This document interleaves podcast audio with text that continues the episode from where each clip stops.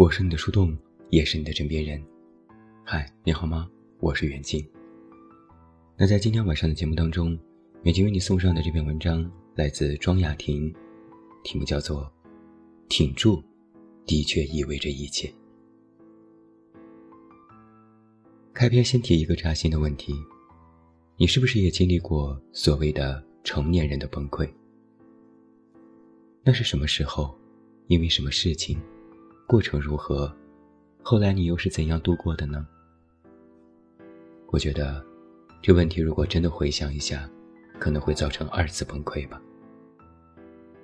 但如果你经历过类似的崩溃时刻，那么你可能也会懂，崩溃的形式，并不是一声巨响，大喊大叫，披头散发满街跑。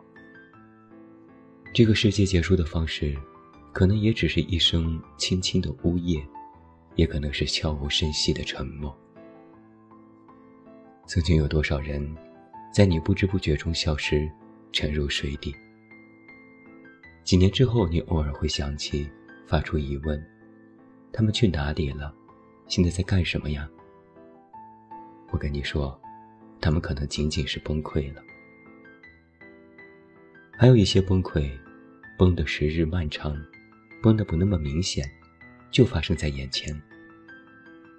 同样，这个人也没有哭闹喊叫，也没有半夜拉住你痛诉衷肠。他不过是在你面前看起来不靠谱。曾经事事有回应的人，如今可以做到把一半的项目扔掉就跑。曾经秒回你的人，可能是三天之后语言不详的说了一个“哦”，或者突然有一天。你发现看不了某人的朋友圈，或者发信息的时候收到了一个叹号。我想跟你说，不一定是他对你有意见，他只是崩了而已。一个人在崩了之后，他的世界当中的一切，正如雨纷纷坠落。你怎么指望他还有力气顾及礼貌、情绪、PPT、唱不起主意？他自己整个人。都快已经要没电了。作为一个高度敏感的写作者，我总是能够善于从细节当中发现端倪。以前我可以通过一个人的表情和言行来判断他的心智与善良程度，早早就拉好了隔离带，让身边只充满了所谓靠谱的人。可如今呢，我发现所谓的靠谱也不过是动态靠谱而已。人嘛，总是在靠与不靠之间做布朗运动。你对他的评价，只取决于你彼时站在了哪一端，赶上什么就是什么。这几年来，很多人都心态崩了，就是那一刻感觉到了幻灭，感觉到了一切都毫无意义。有人是经过这几年，恍惚间看到了历史的进程。就像是历史书上写的那样，所有事都在重演，人性千古不变，太阳之下没有新事。我们正在经历的，是从前的人一次次经历过的。你或许也曾经是充满希望和热情、逐渐攀升的人呢。这些年慢慢的攀升上去，终于走到了抛物线的顶端。你明白这一切。你知道下滑无可避免，你甚至想坐滑梯出溜下去。今天还有人给我发文章，写的是韩国年轻人只买奢侈品的故事，因为幻灭，知道此生也买不起房了。我说，这不是把二三十年前东京泡沫时的文章又洗了一遍吗？而如今，你可能感觉到这种事还会继续发生。那你说，是不是不如买包？另一些人是身体先崩了，疾病让人虚弱，反反复复发烧让人恍惚，最近满街都是脑雾，服务员晕的朝盘子里倒茶，车走着走着上了绿化带。我有很多朋友说，已经不能集中注意力干完一件事，更别说啥心流了。另一些朋友说，手下的年轻人感觉都散黄了，发个信息，地老天荒等来了，哦，好的，臣妾做不到。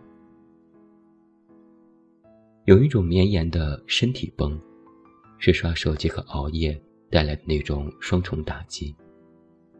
我其实也有一段时间，也隐约感受到这种完全无法聚焦的状态，就是该睡的时候不困，该醒的时候巨困，因为信息过载，每天浑浑噩噩。不要以为这样的状态可以掩饰，你整个人走出去的时候，就像是在梦游。每个人都可以看出你的不聚焦。宽厚的人知道你的身心出了问题，挑剔的客户觉得你是个散黄的、无法托付的不靠谱乙方。而成年人更多的崩溃，更多的是禁欲崩。也就是说，还是摊上事儿了。最近很多人都是这种情况，创业者和小老板们。经过了艰苦的三年之后，很多人并没有好转，甚至更快速的沉入了水底。一方面，一个时代和周期过去了；另一方面，转型本身就充满了危机。哭闹喊叫没有意义，还不是默默地收拾残局。侥幸能活的已经准备移居大理，不太能活的都惦记着跑路缅甸。我就是想劝，都不知道怎么张嘴。毕竟我们手停口停一族，能付出的同情和帮助也有限。普通人也很难。我曾在旅行当中认识了一个司机，在四年前，他还是一个阳光热情的小伙子。朋友圈里每天都是带着客人去稻城、去九寨沟、去峨眉山。后来那三年，他没有什么生意，只能接一些零活。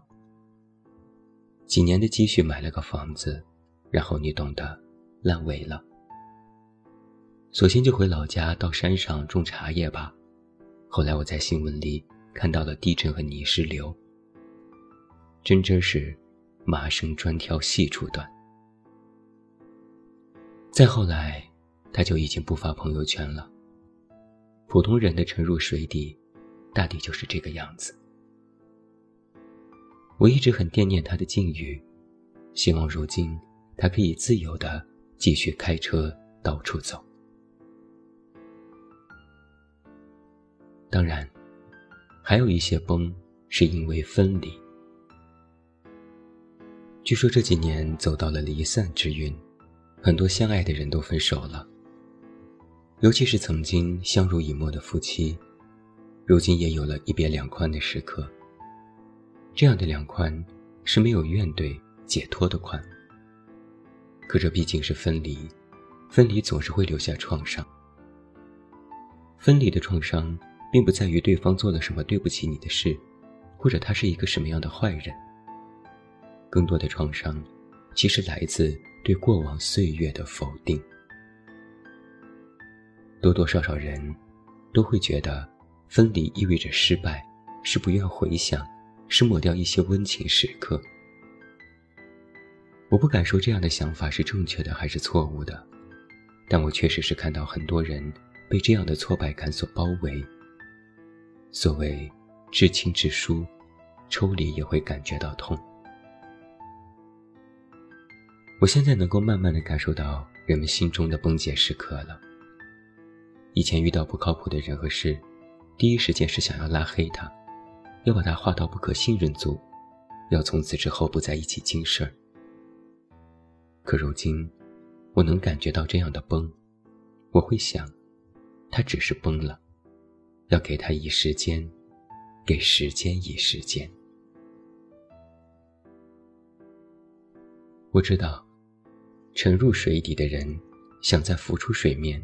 是一场重建，是需要付出更多心力与努力的。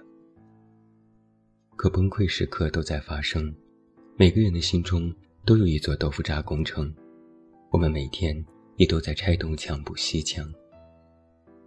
那也要重建呐，也要修补啊。虽然沉沦和想开了，能在某种程度上带来一些快感，但那确实是坠落失重的快感。接下来可能就是，哎呀，吧唧。除了让自己再度支棱起来，没有任何解决方案。有些朋友可以伸出援手，但是也不要责怪那些没有伸出手的，因为他们已经在将封还没封的边缘，只要一个诱因。就可能让他们同样崩掉，而且，除了同病相怜，并没有感同身受。哪怕假装，你也要先装出我很靠谱、我光芒四射的样子。你不禁要问了：都说给自己时间了，为什么还要假装正能量？我想说，就是因为，崩溃也是可以传染的。它不仅有一种奇异的引力，可以让人一直体会向下放纵的快乐、散黄的快乐，它还可以把其他人都拉下水。它还会散发一种“我没救了，让我静静腐烂”的气场，让你更加难以挣脱。查理芒格说：“对一个人来说，最宝贵的气质就是不发疯。只要你能不发疯，一直遵守常识。”就能超过百分之九十五的人。虽然他说的也是做时间的朋友这回事，但我觉得用在重建自己的世界时，也是有用的。我们心中的成功，早就不是发财或者是成就事业，而是能自救，能再度感受生活的美好，就已经很成功了。哪怕可能时间短暂，可能只有三分钟。但三分钟也是好的。挺住，的确意味着一切。因为只要能够挺住，就代表了还有可能性，还有让自己变好的机会。哪怕在某一刻崩了，也要挺住，崩一会儿，再努力让自己好起来。我那些默默崩溃的朋友们呢？愿你们用二十一天重新建立新的习惯。对，这是我能提出的解决方案。因为根据科学和专家说了，养成一个新的习惯仅需二十一天。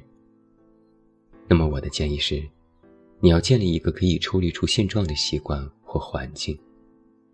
如果生活总是这么惯性下去，摆脱和重建都很难，而你需要新的。结识新的朋友，去学一门和现在完全没有关系的手艺，去一处没有去过的地方，并且不带任何的目的与任务。再报考个什么证儿，或者重回校园，或者可以跑步或跳舞，写大字也行。有条件的，干脆搬个家，在新的环境中重新建立新的内心秩序。你也可以扔掉手机，相信我。把屏幕使用时间直接减少一半，不会耽误任何事。你甚至不要试图去网上聊天，看不见表情的沟通毫无意义，只会有更多的误解。有些心事也只适合写下来，不适合说出去。你要假装没有崩，直到有一天，你突然发现，春天如期而至，花儿都开好了。我是你的树洞，也是你的枕边人，也欢迎喜马拉雅听友为我们本期节目送出你手中宝贵的月票，它对我很重要。关注公众微信“远近”，找到我，我是远近，晚安。